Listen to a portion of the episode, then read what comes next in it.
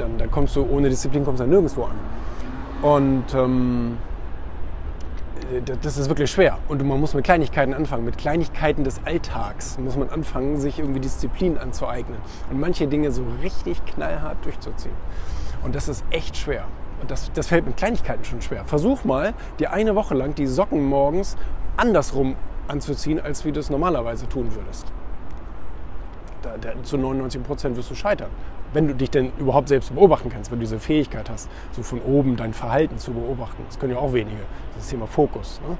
Die, manche, die, die meisten Menschen äh, machen den ganzen Tag lang irgendeinen Mist, äh, der, der zu überhaupt nichts führt.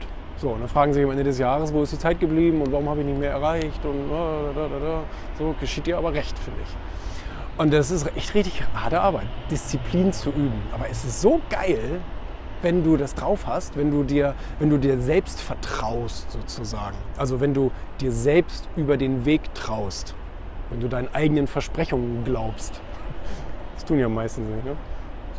Selbstvertrauen, das ist auch so ein abgenutzter Begriff. Ne?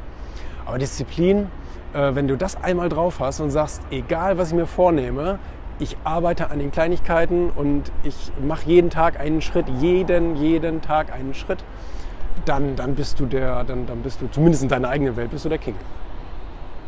Bist du.